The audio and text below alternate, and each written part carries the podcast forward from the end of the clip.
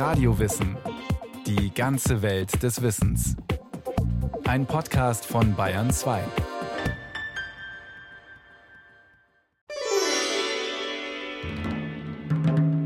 Parvati, die Göttin der Schönheit und Güte, wünschte sich sehnlichst ein Kind. Doch ihr Ehemann, der mächtige Gott Shiva, fühlte sich nicht zum Familienvater berufen. Immer wieder zog er sich zur Askese und Meditation in die Abgeschiedenheit des Himalaya zurück. Als Shiva wieder einmal in den Bergen weilte, überkam die Göttin eine so große Sehnsucht nach einem Kind. Sie formte aus dem Öl und der Sandelholzpaste, mit denen sie sonst ihren Körper einrieb, einen kleinen Jungen, übergoss ihn mit Wasser aus dem heiligen Fluss Ganges und erweckte ihn dadurch zum Leben. Sie nannte ihn Ganesha. Wann immer sie nun ein Bad nahm, bat sie ihren Sohn, Wache vor dem Haus zu halten. Als Shiva eines Tages zurückkam, traf er am Eingang seines Hauses auf einen fremden Jungen, der ihm den Zutritt verwehrte. Shiva war verärgert und schlug dem Knaben den Kopf ab. Als er von seiner Frau erfuhr, wer der Junge vor dem Haus war, schickte er sofort einige Diener los. Sie sollten den Kopf des nächsten Lebewesens bringen, das ihnen begegnet. Es war ein Elefant. Dessen Kopf setzte Shiva auf den leblosen Körper und brachte Ganesha auf diese Weise ins Leben zurück.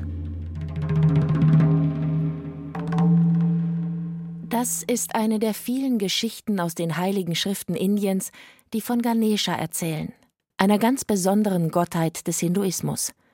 Er ist nicht nur der bekannteste und beliebteste Gott, sondern wird auch von allen Hindus, egal welcher religiösen Strömung sie angehören, verehrt. Selbst im Buddhismus ist er präsent. Ganesha ist eine Volksgottheit, elefantenköpfig, oft mit einem Elefantenzahn ausgestattet, einem Bauch. Er ist ein Gott, der unwahrscheinlich viel verehrt wird, vor allem im südlichen und westlichen Indien so der Religionsethnologe Josef Franz Thiel. Das Volk liebt ihn, obwohl er kaum eigene Tempel hat. Aber in fast jedem Tempel gilt er als der Chef, also er hat große Macht. Und deswegen vor jeder größeren Unternehmung macht man ein kleines Opfer an Ganesha. Opfergaben sind meist Blumen, Früchte, Süßigkeiten und Räucherstäbchen. Auch Kokosnüsse sind sehr beliebt. Sie werden verbunden mit einem Gebet oder Mantra das sind kurze heilige Silben, an einer Statue, einem Altar oder Schrein der Gottheit dargebracht. Das kann zu Hause stattfinden, denn so gut wie jede indische Familie hat einen Hausaltar, oder man geht zu einem Priester in einen Tempel, und die gibt es in Indien wie Sand am Meer. Anders als bei uns ist die Religion ein fester Bestandteil des indischen Alltags. Die Gründe, sich mit einem Gebet und Opfer an den elefantenköpfigen Gott zu wenden, sind vielfältig, erzählt Rajendra Prasad, Geschäftsmann aus dem Süden Indiens. Something is missing. I just offer, no, I'll break three coconuts. Wenn etwas verloren gegangen ist, dann gehe ich hin und opfere drei Kokosnüsse, so wie heute, und dann habe ich das Gesuchte gefunden. Oder bevor wir uns auf Prüfungen vorbereiten, bevor wir auf Reisen gehen, beten wir zu ihm, opfern eine Kokosnuss und bitten um die Beseitigung aller Hindernisse. Auch vor dem Abschluss wichtiger Verträge wendet sich der gläubige Geschäftsmann an Ganesha. Schwangere bitten die Gottheit um ein Kind mit rechtschaffenem Charakter. Und oft wird der elefantenköpfige Gott als erster zur Hochzeit eingeladen, erzählt Tatjana Oranskaja, Indologin an der Universität Hamburg. Da er für jede gute Anfang steht, soll er auch für eine gute Ehe sorgen. Heute schickt man ihm Hochzeitskarten, so Einladungen, wie auch die menschlichen Gäste eingeladen werden. Und so eine wird auch dann einen Tempel vor seiner Statue hingebracht.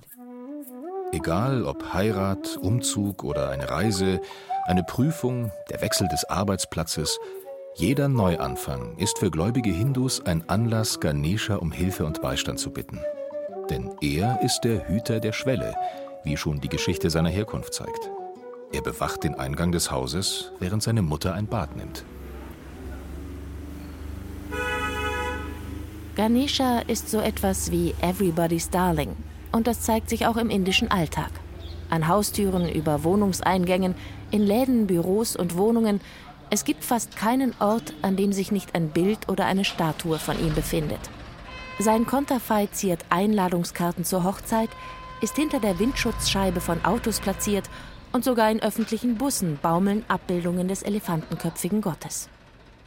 Ein Gott mit einem Elefantenkopf? So eine Erscheinung mag manchem befremdlich, lächerlich oder einem Gott nicht angemessen erscheinen. Doch tierische Gottheiten gibt es auch in anderen Religionen. Besonders häufig findet man göttliche Tier-Mensch-Mischgestalten im alten Ägypten. Zum Beispiel die katzenköpfige Göttin Bastet, der Totengott Anubis, der den Kopf eines Schakals hat, Horus, der Himmelsgott mit dem Falkenkopf. Auch die christliche Tradition kennt die Verbindung Gott und Tier. So symbolisiert die Taube den Heiligen Geist, während Jesus als Lamm Gottes bezeichnet wird. Dass es im Hinduismus eine Gottheit mit einem Elefantenkopf gibt, ist naheliegend. Die Dickhäuter sind in Indien beheimatet. Dort leben sie sowohl in freier Wildbahn, werden aber auch als Arbeits- und Tempelelefanten eingesetzt. Wie ihre afrikanischen Verwandten gelten die indischen Elefanten ebenfalls als klug und intelligent, stark und einfühlsam. Eigenschaften, die auch dem elefantenköpfigen Ganesha zugeschrieben werden. Und noch einige mehr, wie Rajendra Prasad weiß. Ganesha ist ein Gott von sehr großer Liebe und Gelassenheit ein geduldiger Gott, der Wünsche erfüllt und den Planeten Erde repräsentiert. Und er ist bekannt als Beseitiger von Hindernissen. Und sein anderer Name ist Ganapati, der Herrscher von Ganas. Und die Ganas sind die himmlischen Musiker und Tänzer. Er ist ihr Chef. Er ist für die Künste und Wissenschaften zuständig so die Indologin Tatjana Oranskaja von der Hamburger Universität. Und Witz, Humor und Fantasie hat Ganesha auch noch, wie eine der Geschichten aus den alten heiligen Schriften zeigt.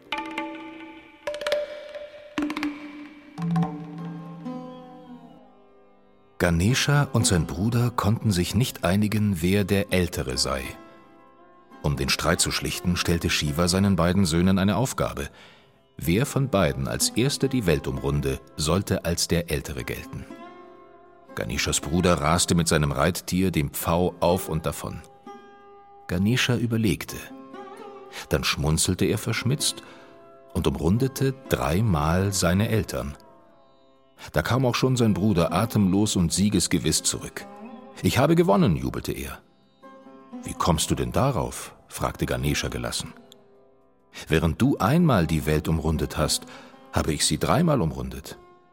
Und er deutete auf Shiva und Parvati, die Eltern. Sind sie nicht die ganze Welt? Der Bruder ebenso wie die Eltern waren verblüfft über Ganeshas Weisheit, und fortan galt er als der Ältere.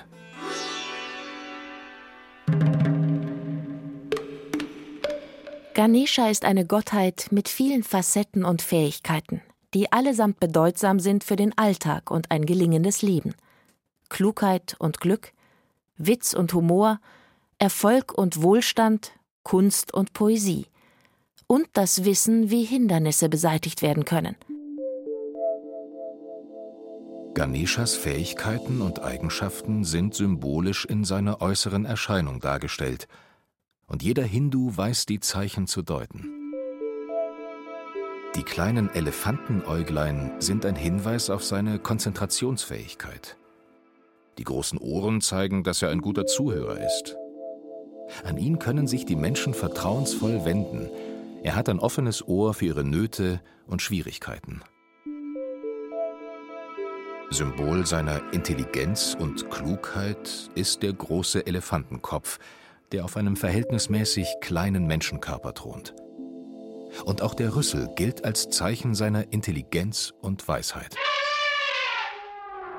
Unübersehbar ist Ganeshas Wohlstandsbäuchlein, das eines seiner Markenzeichen ist.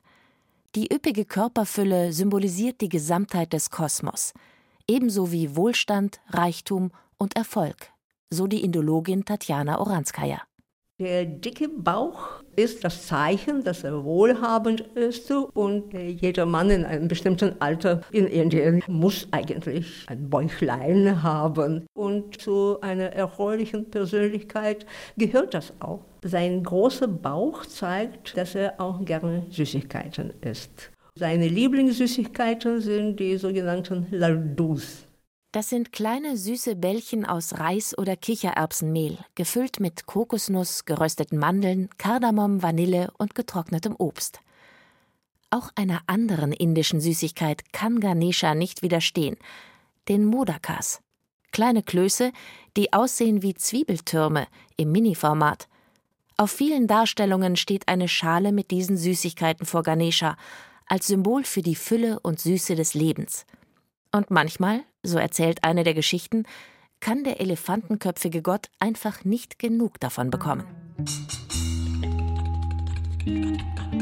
Kubera, der Gott des Reichtums, hatte seinen Freund Ganesha zum Essen in seinen Palast eingeladen. Er ließ für seinen Gast die leckersten Speisen und Getränke auftischen, und Ganesha war begeistert. Er aß und aß, und immer wieder verlangte er Nachschlag. Als alles aufgegessen war, machte er sich daran, das Geschirr und die Töpfe zu verspeisen.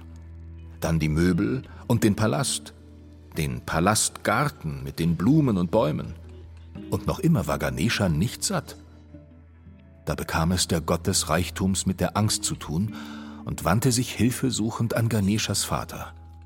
Der rief seinen Sohn nach Hause, und dort bekam Ganesha von seiner Mutter Parvati ein Modaka, ein süßes Reisklößchen.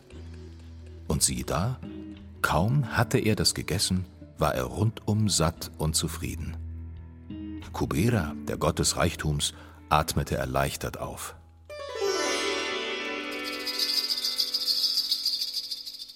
Auf vielen Darstellungen sitzt zu Füßen von Ganesha eine Maus oder Ratte.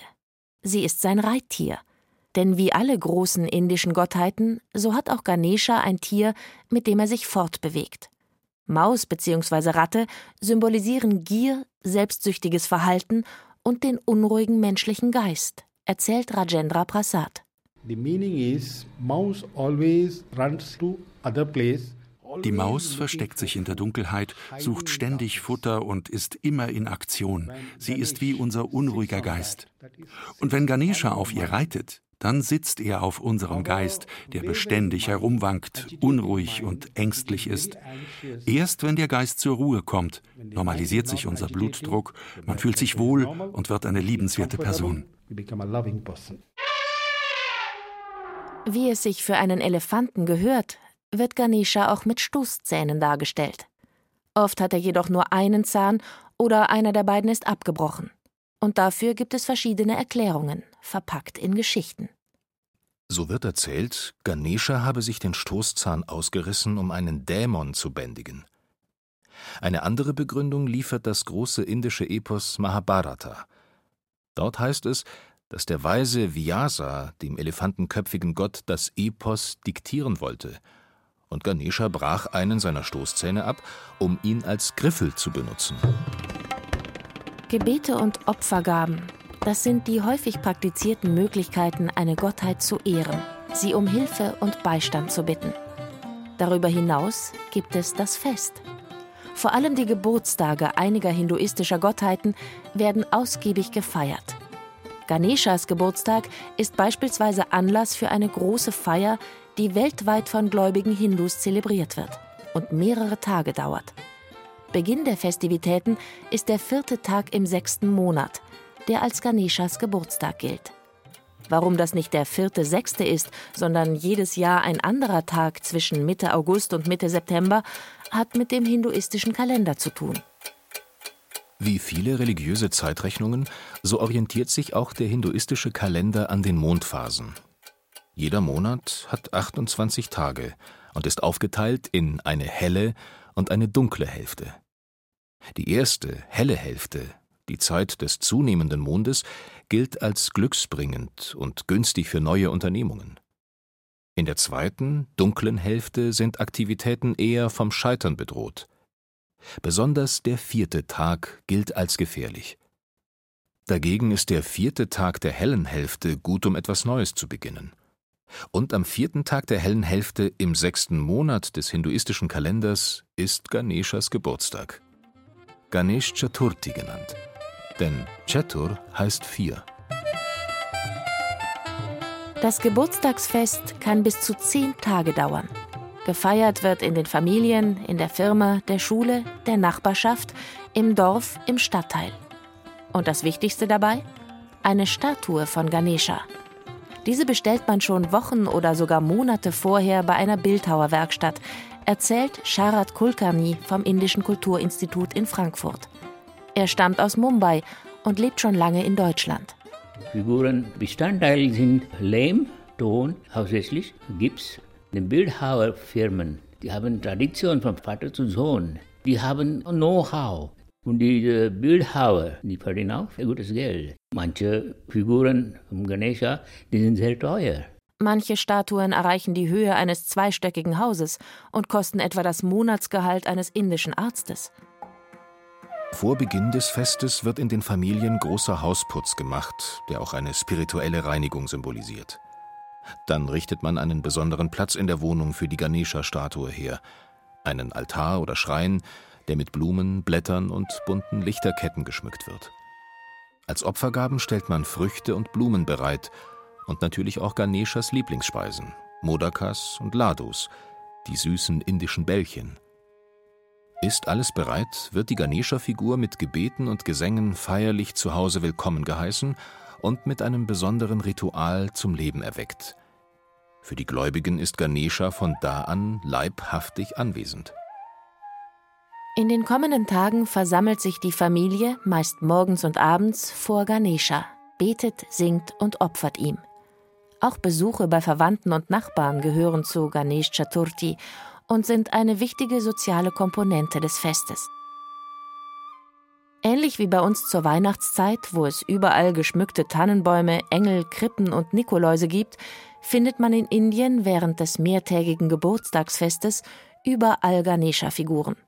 Besondere Bedeutung haben die ganz großen, bunt bemalten und üppig bis luxuriös dekorierten Ganesha-Figuren, die von den Bewohnern eines Stadtviertels gekauft und auf einem Platz im Viertel aufgestellt werden. Hier finden jeden Tag religiöse Zeremonien statt und es wird auch ausgiebig gefeiert. Nicht nur Gebete und religiöse Lieder sind zu hören, auch moderne indische Popmusik. Dann kommt der Höhepunkt des Festes, der letzte Tag von Ganesh Chaturthi. Ein ganz besonderer Tag, denn nun werden die Statuen, die von zu Hause und die aus den Stadtvierteln, in feierlichen Prozessionen zum Wasser gebracht. Die großen Figuren werden auf Traktoren oder Ochsenkarren transportiert, die kleineren werden von einem Gläubigen getragen. Es gibt Musik, Tanz, Gesang. Ausgelassen und fröhlich wie bei einem Karnevalsumzug geht es zu, wenn die Menschen ihren Ganesha zum Wasser bringen. Das kann das nahe Meer sein, ein Fluss, See oder Teich und notfalls tut es auch ein großes Wasserbassin. Am Wasser angekommen, werden die Statuen mit großem Hallo und dem Ruf Ganesha komm nächstes Jahr wieder in den Fluten versenkt. Dort löst sich die Lehmfigur allmählich auf was man von den verwendeten Farben und Dekomaterialien meist nicht sagen kann. Sie dümpeln noch lange und in großen Mengen im Wasser, am Ufer oder am Strand und belasten die Umwelt. Aus Kostengründen werden leider meist keine umweltverträglichen Farben und Materialien benutzt, eine Problematik, die in letzter Zeit immer wieder thematisiert wird. Mit der Übergabe der Ganesha-Statue ans Wasser endet das mehrtägige Geburtstagsfest. Ganeshas Geburtstag gehört heute zu den wichtigsten Festen in Indien. Und das hat seinen Ursprung in der britischen Kolonialzeit. Etwa ab Mitte des 19. Jahrhunderts entstanden in ganz Indien Widerstandsbewegungen. Und Freiheitskämpfer wie Mahatma Gandhi traten aktiv für die Unabhängigkeit Indiens ein.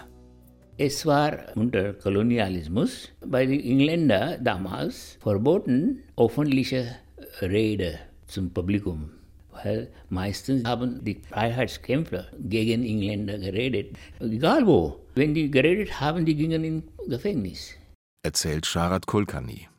Er kommt aus dem gleichen Bundesstaat wie ein berühmter indischer Freiheitskämpfer, der einst bei der britischen Kolonialverwaltung durchsetzte, dass Ganesh Chaturthi nicht länger nur als private Familienfeier stattfand, sondern als großes öffentliches Fest gefeiert werden durfte. Eigentlich wollten diese Freiheitskämpfer, dass die Leute zusammenkommen, weil unter diesem religiösen Fest die Engländer können nicht sagen, dass es politisch ist. Alle, die singen mit Trommel und Gebeten, alles zum Gott, das ist in unserer einheimischen Sprache gesungen. Die Engländer nicht verstehen, die haben gedacht, das ist ein religiöses Fest. Die Engländer haben gesagt, lassen Sie feiern die Fest. Mithilfe der Religion und in ihrem Schutz konnten also politische Reden gehalten und ein indisches Nationalbewusstsein gefördert werden. Zudem hoffte man, mit den Feierlichkeiten von Ganesh Chaturthi auch die verschiedenen Kasten zusammenzubringen. Denn Überwindung des indischen Kastensystems, da waren sich viele der Freiheitskämpfer einig, war notwendig, sollte der Kampf gegen die britische Kolonialherrschaft erfolgreich sein. Und ein Fest für einen Gott, der nicht nur sympathisch und liebenswert ist, sondern auch von allen hinduistischen Strömungen anerkannt und verehrt wird, war da genau das Richtige. Ganesh Chaturthi als gemeinschaftsstiftendes Fest. Als Indien 1947 seine Unabhängigkeit erhielt, wurde Ganesh Chaturthi zum nationalen Fest erklärt. Seitdem wird es jedes Jahr zwischen Mitte August und Mitte September gefeiert. In Indien und überall dort, wo Inder leben. In Europa, Asien, Amerika. Ausgelassen und fröhlich, bunt und bewegt wird der Gott geehrt, der auch das restliche Jahr über ein hilfreicher Begleiter im Alltag ist. Ansprechpartner für Wohlstand, Glück und Erfolg sowie Beseitiger von Hindernissen.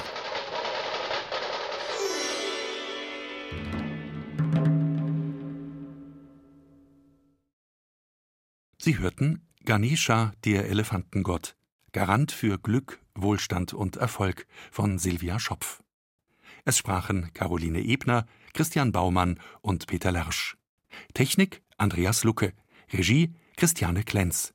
Eine Sendung von Radio Wissen.